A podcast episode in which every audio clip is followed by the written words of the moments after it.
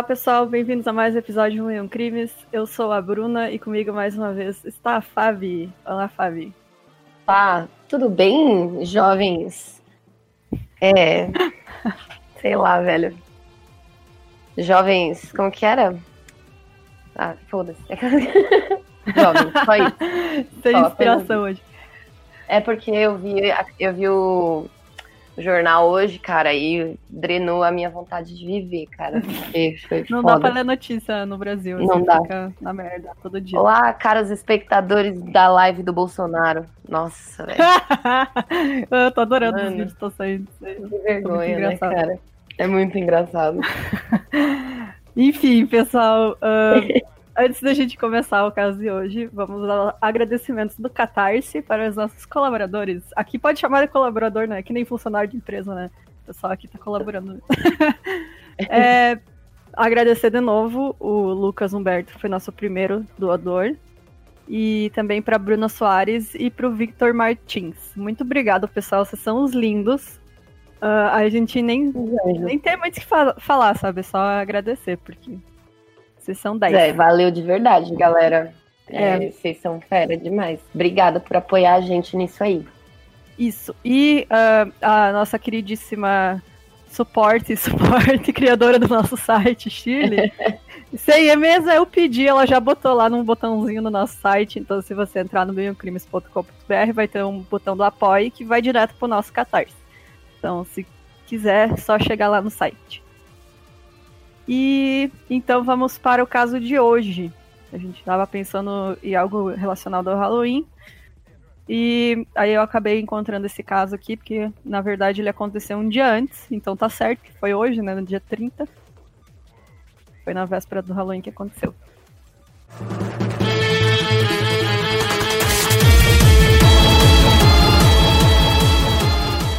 A Martha Moxley, ela nasceu no dia 16 de agosto de 1960, na cidade de São Francisco, na Califórnia. Os pais dela eram o David e a Dorothy Moxley, e eles tinham também outro filho mais velho, chamado John. Em 1975, eles se mudaram para Greenwich, Connecticut, Connecticut. Como é que fala essa porra? Eu nunca sei como é que fala o nome dessa cidade. É Connecticut. Que é, é uma das é cidades. Connecticut. Connecticut. Enfim, é uma das cidades mais ricas dos Estados Unidos. Eles vão morar no bairro. No bairro. Olha eu, né? No bairro. No bairro. no bairro. Me perguntaram esses dias de onde que eu era, porque meu sotaque não nega, né, gente? Sou da colônia. Mas enfim, eles, eles vão morar no bairro de Bellhaven, que é um condomínio fechado de mansões só para milionários. A Marta estava no ensino médio e ela era uma boa aluna e era adorada por todos. Então era um bairro só de gente rica, era tipo só mansão, e é um bairro fechado, tem ruas no meio, tudo, né? É um condomínio, basicamente. É, bom, na véspera do Halloween, era a tradição entre os jovens de Bellhaven saírem pregando peças nos vizinhos, né? Então eles jogavam ovo, papel higiênico, tocava campainha, aquela coisa, né? Toca a campainha e sai correndo. É. E essa noite era conhecida como noite de travessuras, né? A Marta, ela estava de castigo porque ela chegou tarde de uma festa na semana anterior, mas ela insistiu até que a mãe dela deixasse ela sair com as amigas. A Dorothy, que é a mãe dela, concordou, mas com a condição de que ela estivesse de volta até as 22. Ela, na época, tinha 15 anos, saiu de casa às 19 horas, carregando os ovos, espuma de barbear, ah, as coisas dela para fazer a noite de travessuras, né? É, ela foi com duas amigas e elas acabaram indo então numa das casas do outro lado da rua, onde estava acontecendo uma festa. Era a casa dos Skakel, que era uma das famílias mais poderosas do país. A festa então era do Tommy, que tinha 17 anos, e o irmão dele, Michael, de 15 anos.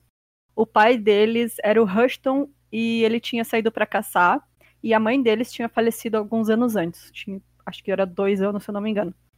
Uh, eles tiveram sete filhos juntos. Então tinha o Michael, Tommy mais cinco. Uh, o Rushton, então, ele era o filho do George Skakel, que era fundador da empresa SGL Carbon, que é uma das maiores multinacionais do mundo. Eles fazem coisas de carbono e grafite. Tem minas e por todo o planeta, basicamente. E a irmã dele, então, do Hurston, era a Ethel, que é a viúva do John Kennedy. Então, os meninos eram sobrinhos. Ah, bem tranquilo, assim, né? É, então, eles dizem que nessa época, em 75, os Skakos eram mais poderosos que os Kennedys, eles tinham mais dinheiro. Então, você só imagina, né? Não, coisa simples, consegue... assim, sabe? Gente. Olha é. aquele cara que fala, vou, vou leva uma lembrancinha. Aí o cara chega, sabe, no carro. É, basicamente. Na festa, ela ficou ouvindo música no carro dos Skakel, junto com o Michael e mais dois amigos. Não na festa, né? Ela chegou lá, viu o carro e entrou. E, é, eles estavam na garagem, é o que eu, eu vi. Eles ficaram por lá na festa, estavam bebendo, fumando maconha. E eles, ah, vamos no carro ouvir música. Não, Olha só. é. Bom, enfim. É, assim que o Thomas chegou, ele chamou a atenção da Marta e começou a dar em cima dela descaradamente. A Marta foi vista pela última vez beijando Thomas no jardim dos Skakel. No dia seguinte, o seu corpo foi encontrado debaixo de uma árvore, debaixo não, embaixo de uma árvore, no jardim da casa de sua família. Ah, pedaços de um taco de golfe quebrado foram achados junto do corpo. Suas calças e calcinha haviam sido baixadas, mas não havia sinal de violência sexual. O taco de golfe havia sido batido tão forte na cabeça dela que quebrou em dois. Então foi usado para esfaqueá-la no pescoço, tipo, para furar ela com o taco, né? Isso, é a parte que tinha quebrado. É. Pesado, né? É, então, pelo que eu vi, eu vi alguns documentários sobre o caso, a gente vai botar os links também um dos detetives disse que a Marta era o tipo de menina que qualquer coisa que ela falasse, os caras achavam que ela tava dando em cima, sabe? Ela era muito simpática, muito bonita. Porque ela era muito bonita também. Isso, né? é, ela super linda, simpática, cara. bem tranquila, sabe? Ela era bem de boa com todo mundo. Era apenas legal, né? Não estou é. te dando mole. Sou apenas é. legal. E aí, como ela tava conversando com o Michael e tal no carro, ele achou, ele, ele tava afim dela mesmo. Só que ele era todo mais demorado, né? Ele não era tão descarado que nem o irmão dele. Aí quando o irmão chegou e, tipo, deu em cima dela, ela acabou ficando com ele, o outro ficou puto, sabe? Puta cara. Hum. E também que ela tinha sido atacada a 50 metros uh, de onde o corpo dela foi encontrado. Então, e provavelmente tinha sido alguém que ela conhecia porque não tinha marcas de defesa. Hum. É que normalmente quando tem luta, né? Isso. A, é. As pessoas têm, tipo, ou resíduo de pele embaixo da unha. É, e tem umas coisas que são bem comuns, né? Que são, tipo, machucados no braço, né? Que é de, tipo, de segurar, e ela não tinha nenhum desses sinais, assim. Isso, é. A pessoa geralmente bota a mão na frente do rosto, etc. Isso. E diz, então, que a primeira batida dela foi atrás da cabeça, então que alguém atacou ela por trás. Hum. O Thomas, então, tinha sido a última pessoa a ter visto ela com vida, e por isso ele se tornou o principal suspeito.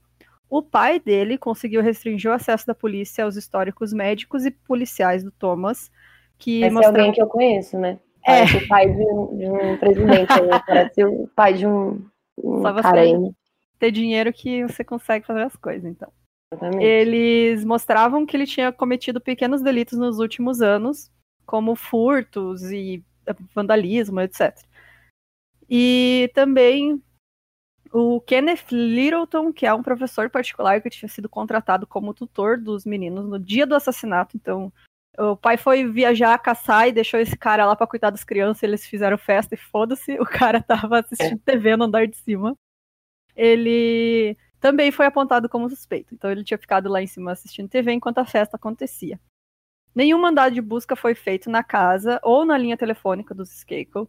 O chefe de polícia de Greenwich, uh, Thomas Keegan, ele disse que tentou pedir um mandado em 76, mas que foi negado pelo procurador de estado na época, que acreditava não ter causa provável. Ninguém foi acusado formalmente e o caso ficou frio por 23 anos. É. Mandou matar Marielle Franco, só lembrando. É, então, o, eu vi também que o policial, esse mesmo cara que é o que vai escrever um livro mais tarde, que reacendeu Sim. toda a investigação, ele diz que o, o, o pai dos meninos, ele tinha polícia na folha de pagamento dele. Porque os meninos aprontavam tanto que aí ele, tipo, ah. Ele tinha, já pagava um mensal ali. Já né? pagava mensal, então era super comum as polícias estar tá nas festas deles e não fazer nada, sabe? Uh, ter polícia. Pra de... catarse, né, da polícia. Isso, é, eles eram, tipo, segurança particular, mas era polícia, assim. Eles acompanhavam hum. os meninos para os lugares, sabe? Então, não foi surpresa de ninguém, assim, isso ter acontecido e ter ficado, sabe, por isso mesmo, porque era só questão de dinheiro mesmo. Ainda passava um pano pra tudo, né? É, e também porque a polícia era muito despreparada lá nessa cidade, porque não, não acontecia coisa tão grave assim, né? Hum. Então, quando. Meu, não pode falar. Não, quando descobriram o corpo, chegaram dois policiais lá e eles não tinham noção nenhuma do que estavam fazendo. Um voltou para pedir reforço, e aí o que era para ficar cuidando do corpo, porque assim que tu encontra, tu não pode sair da cena, né, até chegar mais alguém. Uhum. Ele saiu, assim, ele se desesperou, ficou maluco, ele nunca tinha visto o corpo, e ele saiu. Cara. Voltou pro carro. E aí, quando eles voltou, o outro voltou, tipo, tava esse cara com um cachorro lá, um cachorro do vizinho tava solto, e o cachorro lambendo sangue do chão. E assim, sabe, foi depois chegaram mais gente, todo mundo mexeu no corpo e pisou nas evidências, então, e assim que eles saíram, o outro deixou o corpo sem ninguém, uh, dizem que também sumiu a maior parte do, do taco que estava cravado ainda nela, que era a parte onde segura, de, deveria ter as impressões digitais, isso aí sumiu, assim, tipo, é, foi muita incompetência também, sabe? Foi só falta de preparo, falta Isso. de preparo, incompetência né? Corrupção. Na, corrupção, exatamente. E na verdade isso é muito comum, né, cara? É. é bom. Uh, o Michael, ele tinha problemas com álcool desde a morte da sua mãe, né? Ele bebia desde os 13 anos. Nossa, cara. É muito cedo, né? É, isso pode fazer um mal pro cérebro da pessoa, sabe? É porque tá informação ali, né? Exato, é. O álcool vai mudar tudo, assim. Exatamente. Bom, em 1987, ele foi preso por dirigir embriagado. Uh, depois disso, ele foi mandado para a escola Elan, no Maine, para jovens com problemas comportamentais e abusos de substâncias. Né? É mais conhecido, é, mais conhecido como rehab, né? É, mas é uma escola de rico, assim, só gente é, óbvio, rica. É a diferença que você tem de... Exatamente. um, bom, ele fugiu da escola algumas vezes e foi várias vezes para reabilitação até conseguir largar o vício. Depois ele competiu um, em corridas de esqui e se, e se casou com uma mulher chamada Margot Sheridan, que era jogadora de golfe. Em 1998, eles tiveram um filho. Bom, em 91, o William Kennedy Smith, que é outro sobrinho do John Kennedy, foi a julgamento por, um, por estupro. E eu vi que tinha mais três mulheres depois disso que acusaram ele também, mas ele acabou sendo absolvido. Olha só. Porque será? Porque tinha dinheiro, né? Então, nessa época, então, quando ele foi a julgamento, começou um rumor de que ele estaria presente na casa dos Skakel na noite do assassinato da Marta. Isso se provou não ser verdade, ele não estava lá, mas acabou reacendendo a investigação do caso. O Rushton Skakel, que era o pai dos meninos, então contratou uma firma de investigação particular para investigar o caso. E o relatório que eles fizeram acabou vazando e revelou que o Michael e o Thomas tinham alterado as histórias de álibi durante os anos que se passaram. O Michael disse até que na noite do assassinato tinha subido em uma árvore na propriedade dos Moxley para se masturbar. Nossa. Dois ex-colegas do Michael contaram também que ele tinha confessado ter matado a Marta e que ele teria privilégios especiais e não seria pego porque era um Kennedy. É. Gente. Além de tudo, né? Não tá nem aí, assim, sabe? É, esse relatório diz também que eles tinham vários problemas, sempre foram bem rebeldes, assim, né? Desde que a mãe morreu e o pai tava foda-se, deixava os filhos sozinhos, assim, sabe? E hum tem relatório de psiquiatra também alegando tudo isso. E também, com base nesse relatório, também teve um detetive que pegou e reviu todo o caso e escreveu um livro, que, se eu não me engano, é Assassinato em Greenwich. E nesse livro é que ele aponta o Michael como assassino, porque até então todo mundo achava que tinha sido Thomas. Thomas, né? É, o mais velho que ficou com ela, né? E aí, nesse livro, ele aponta que não, o Michael, ele tinha todos esses problemas, ele tava dando em cima dela, e ele viu o irmão chegar, roubar, entre aspas, né, a menina dele, e aí ele ficou puto da cara, ficou com raiva, e foi lá e matou ela. Em junho de 98, um grande júri revisou as provas do caso e decidiu que ele poderia sim ser julgado. Então, Michael o Michael Scackle, né, ele foi é, acusado do assassinato de Martha Moxley. Em 9 de janeiro de 2000, Michael se entregou pela polícia e foi liberado logo em seguida após pagar uma fiança de 500 mil dólares. Cara, isso é dinheiro pra cacete. Em 14 é. de março daquele. É, não é qualquer um que tem, né? Exato. 14 de março daquele ano, o Michael foi processado por assassinato em uma corte para menores de idade, já que na época que ele cometeu o crime, ele tinha apenas 15 anos, né? Mas em janeiro de 2001, o juiz decidiu que ele seria julgado como adulto. Olha, os caras ainda tentando dar mais privilégio, né, cara? É. Já não basta terem demorado, olha quantos anos, né? 23 meu? anos, cara. 23 anos depois. Enfim, mais os anos até o julgamento, né? Então já faz um tempo pra caralho. Então o julgamento começou no dia 7 de maio de 2002. O álibi dele é que ele estaria na casa de um primo. E sem muitas provas físicas, a acusação focou então nos depoimentos de testemunhas de que ele tinha confessado o crime. Vários ex-colegas de escola, pessoas que conviveram com ele, falavam que, tipo, ah, ele confessou, ele estava contando o caso pra gente, falou, ah, fui eu que fiz. Ou ele dizia, não fui, ou, tipo, ele não dizia que não tinha sido ele diretamente, sabe? Ele só dizia não sei, enfim. O julgamento durou um mês e depois de três dias de deliberação, o júri declarou que o Michael era culpado. Ele foi sentenciado então a 20 anos de prisão. E aí o advogado dele tentou outro julgamento em 2005, enquanto ele estava preso. Mas em 2006 a condenação foi mantida pela Suprema Corte. E naquele ano o advogado passou para o juiz o nome de dois homens que teriam sido acusados do assassinato. E quem tinha feito essa denúncia era um cara, cara chamado Tony Bryant que, se eu não me engano, ele na verdade é parente do, do jogador da NBA, Kobe Bryant. Que beleza. Primo dele, na verdade, isso. Só tem gente famosa envolvida nisso, né? É. E Cara, aí... eu descobri faz pouco tempo que o, o advogado do Jay Simpson era pai das Kardashian. Pois é, né? Sabia, e aí que tá, cara. tá. O cara envolvido no O.J. Simpson também é o mesmo é, o detetive que é. uh, trabalhou nesse caso, escreveu o livro também. E então, em 2003, o Robert Kennedy Jr., que é primo dos Skakel, ele escreveu um artigo falando sobre a condenação, dizendo que era absurdo o cara estar tá preso. E aí ele passou a receber cartas sobre o caso. Uma dessas cartas dizia que ele devia procurar um ex-colega do Michael, da escola de Brunswick, em Greenwich, e esse colega era o tal do Tony Bryant, que tinha acusado os caras, né? Então ele diz que dois homens com quem ele estava no dia 30 de outubro de 75, mais tarde vangloriaram-se de ter matado a Marta. Eles estavam na casa dos Skakel né, no dia da festa e um deles teria pego um taco de golfe no jardim e saído dizendo que queria pegar uma mulher no estilo Homem das Cavernas. Nenhum dos outros jovens que estavam na casa lembram-se de ter visto o Tony ou os outros dois. Então é tipo a palavra dele só. Ah, mas olha essa historinha, né? É, então, sabe?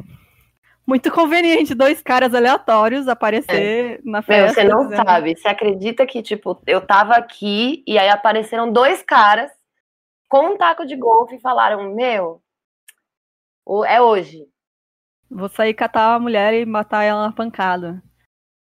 Não é difícil acontecer, né? É possível. Porém, cara. Geralmente é alguém conhecido, sabe? Exatamente. É muito difícil alguém aleatório tem, pegar a, as evidências do corpo, né? Como chama isso? De é, cena do crime, sabe? Uhum. Enfim, em 2006, 2007 e 2009, o advogado do Michael ainda tentou outro julgamento baseado nas informações do Tony, mas foi negado. Em 2012, foi pedida a diminuição de pena, alegando que Michael era menor de idade na época do crime, por isso deveria ter sido julgado como um jovem. Em outubro de 2013, o juiz da Corte Superior Thomas Bishop concordou que o advogado de Michael não havia ajudado seu cliente, mostrando que a acusação não tinha provas contra ele. Ele foi solto com uma fiança de 1,2 milhões em novembro de 2013. Pois é. É, isso acontece em vários casos lá, né? A pessoa pode dizer, ah, meu advogado, na hum. verdade, não me ajudou, não fez o trabalho dele certo, e aí você pode revogar a condenação. Hum. Porque, querendo ou não, o advogado ele fez um trabalho bem bosta mesmo, assim. Tá. Imagino que não deve ter sido barato, então, tipo, cara. E olha, e olha esse rolê desse advogado de tipo, não, vou fazer assim, ó.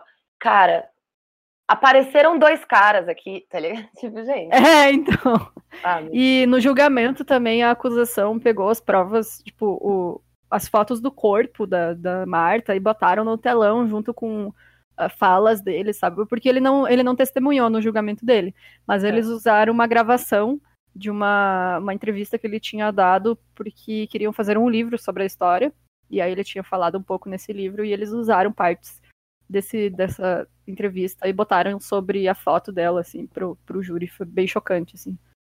E também que ele contando desse, do álibi dele, que ele estaria na casa do primo e não sei o que, e naquela noite ele tinha subido na árvore para se masturbar. E aí ele comenta que, tipo, ah, teve toda aquela excitação de ser pego, sabe? Aquela coisa de estar tá fazendo algo errado. E aí os, uh, teve pessoas que analisaram esse depoimento dele e falaram: isso aí é de lembrança, porque ele tá falando de sensações. Quando você conta alguma coisa que aconteceu contigo e você lembra das sensações, dos sentimentos que você teve, geralmente é de lembrança. Isso é difícil você mentir sobre uma coisa assim. Exatamente. Normalmente, aí... quando você tá falando sobre uma. Você tá mentindo, você fala sobre coisas, né? Isso, é, e foi exatamente o que ele falou depois, que ele disse aí que ele descobriu que a menina que ele tinha visto no dia anterior tinha sido encontrada morta na mesma árvore, provavelmente, ele, que ele tinha subido para se masturbar. Tipo, e aí ele não teve emoção nenhuma, sabe? É muito bizarro isso, que mais emocionante para ele foi ter se masturbado em cima de uma árvore do que saber que a é. menina morreu, foi assassinada. E provavelmente, cara, acharam a menina com as calças baixadas, sabe, sem sinal de violência, e o cara falar, ah, me masturbei na árvore. Claro que ele tá se masturbando no corpo dela, sabe? Exato, velho, claro, óbvio. Ele deve ter feito isso justamente para não deixar provas físicas. É, exato.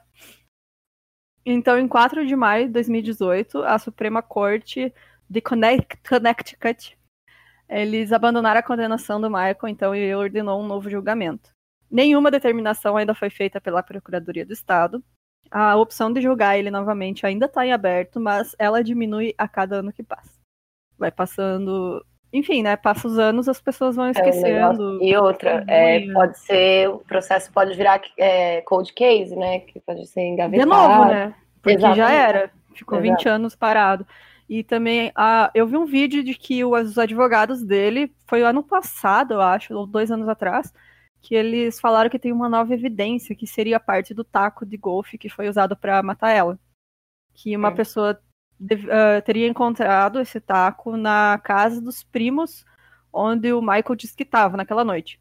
Diz que a, uma das filhas do cara encontrou o taco e deu para a polícia, só que eles nunca testaram nada, não se sabe onde está isso aí, sumiu, ninguém sabe onde é que tá, e aí agora os advogados estão falando que eles querem testar porque encontrar esse negócio, porque aí provaria que não seria ele, daria lá impressão digital, etc. Se tiver alguma coisa e se encontrarem, né? Que eu duvido muito devem ter sumido com esse negócio já.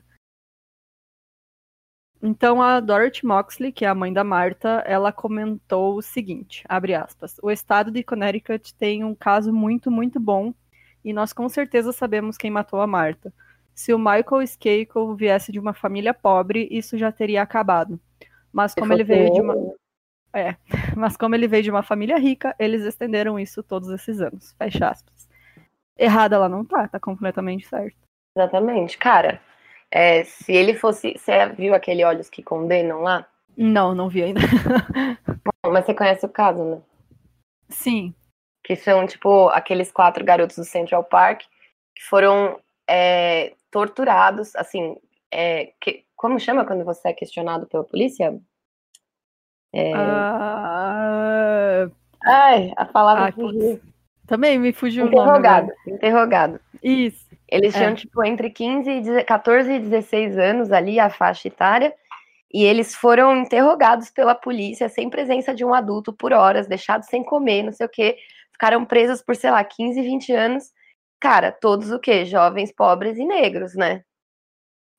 É, o outro lá, todo dia a gente vê um caso novo nos Estados Unidos de alguém que é, sei lá, um policial que atirou no, no, num rapaz negro. Todo dia acontece, né? Nossa, aquele da mulher que entrou na casa do cara, ele tava comendo sorvete na sala, velho. Cara, o cara na própria casa dele, a mulher policial entrou achando que era a casa dela e atirou no cara. Tipo, ele tava sentado, sabe? Exatamente. Nossa, é, é, absurdo, assim. É absurdo. E aí tu vê um caso desse que, foda-se, não aconteceu nada. O cara ficou preso 10 anos lá, cheio de regalia, provavelmente, né? Exatamente. Saiu, foda-se, ninguém dá bola, ninguém faz nada. E a família dessa menina até hoje, então o irmão dela ainda dá entrevista, dizendo que, sabe, eles nunca conseguiram superar o negócio porque não teve, sabe? Condenação, teve, mas, tipo, não dura muito, sabe? Vai fazer não. o quê? E, tipo, cara, a gente tem um. Tem esse, esse negócio dos Estados Unidos, né? Que, tipo, eu vou achar direito a matéria, eu prometo para os ouvintes que eu trago mais informações sobre isso. Mas, assim, os policiais, eles não, não se denunciam, sabe? Eles não têm, tipo, a corregedoria não é tão efetiva. E tem uma lei lá que é tipo que eles não não são condenados. É uma coisa assim, eu vou descobrir isso, que é a crise Eles têm que, que tá ser rolando. demitidos, se eu não me engano. É. Para poder ser condenados. Exato, exatamente. Porque aconteceu isso nesse caso do cara que tava na, no, na casa Comendo dele, a policial é, comendo sorvete, a policial entrou. Uh, o próprio chefe de polícia falou que só conseguiu demitir ela, tipo, dias depois do que, que aconteceu, sabe? Porque aí eles conseguiram entrar com processo e tal, de demissão. Que senão, tipo, foda-se, eles continuam lá, não acontece nada. Exato, cara. Que doideira, né, velho? É. Pô, eu acho que assim, o sistema é, policial, né? Não só nos Estados Unidos, mas em. Porque o Brasil também, né, gente? O Brasil é, É. polícia racista mesmo, é truculenta. É. polícia- aqui no Brasil ainda é pior, porque a polícia é militar, né? Ela Exatamente. tem toda aquela hierarquia e ela tem o julgamento interno. A policial Uhum. não vai ser julgado fora dali. Não, Então acaba exata- aqui encobrindo gente- muita coisa. Até agora, saiu esses dias que o- a maior causa de morte de policiais no Rio de Janeiro é suicídio. É, os caras Tipo- não têm apoio nenhum, nenhuma estrutura psicológica, nada, e é aquela coisa. Não, é bizarro, cara. E aí, assim, é... aliás, eu queria aqui falar para os ouvintes, se vocês quiserem é, que a gente faça um programa sobre esses casos, né, de policiais que acabaram cometendo crimes, é, deixa aí nos comentários pra gente, ou deixe sua sugestão, né? Uhum. E acho que é isso, né, cara? Cuidado aí com a polícia. É, fazer o quê, né? E a Não, polícia- e é- é, ué, a milícia, né, cara? Aí É, a gente milícia. tá- a gente vê, né, tipo, os assassinos da Marielle Franco, né? Tipo, a gente vê o, o tipo de gente que, enfim. Bom, eu não vou generalizar, porque realmente eu acho que existem policiais que são vítimas do sistema mesmo, sabe? Sim, é. E, E aí é que tá o problema. nada. Eles. É, e justamente aí que tá o problema. Eles estão ali dentro, eles não podem fazer nada. Se porque, fizer, tipo, dá ruim. Exato, se fizer, o cara se foda, assim, ou matam ele, ou, tipo, botam ele pra fazer um trabalho merda e o cara acaba entrando em depressão, se matando, sabe? Exatamente. É bizarro. Eu tenho Mas, de vez em quando. Não, fala, pode falar. Pode falar. Não, é que aí de vez em quando acontece algo bom, que nem nesse caso, que foi um cara pegar esse caso e falar, não, eu vou pegar tudo, reviver tudo e vou juntar todas as informações e lançar um livro, que foi o que ele fez, que aí reacendeu o caso. Mas, tipo, são casos isolados, sabe? De um cara que, ah, não, vai fazer o trabalho dele corretamente, vai fazer certo, e aí consegue algum resultado, porque, infelizmente, não é a regra. tipo, cara, é muito. É assim, existem vários casos, né, de policiais que enfrentaram o sistema sozinhos Uhum. e conseguiram é, trazer algum tipo aí de reparação, né? Talvez não só histórica, mas até para a família mesmo, né? Trazer um pouco mais de, de ah, dessa sensação de justiça feita, né? Porque trazer de volta não vai, né? Isso. Pelo menos saber o que aconteceu, né? Sim, Mas assim, eu tenho um amigo de infância que ele é. Ele virou policial. E, cara, tipo assim, ele é. A gente é muito diferente, né? Porque, cara, ele é policial e ele é, tipo. É que não quero falar quem é, né?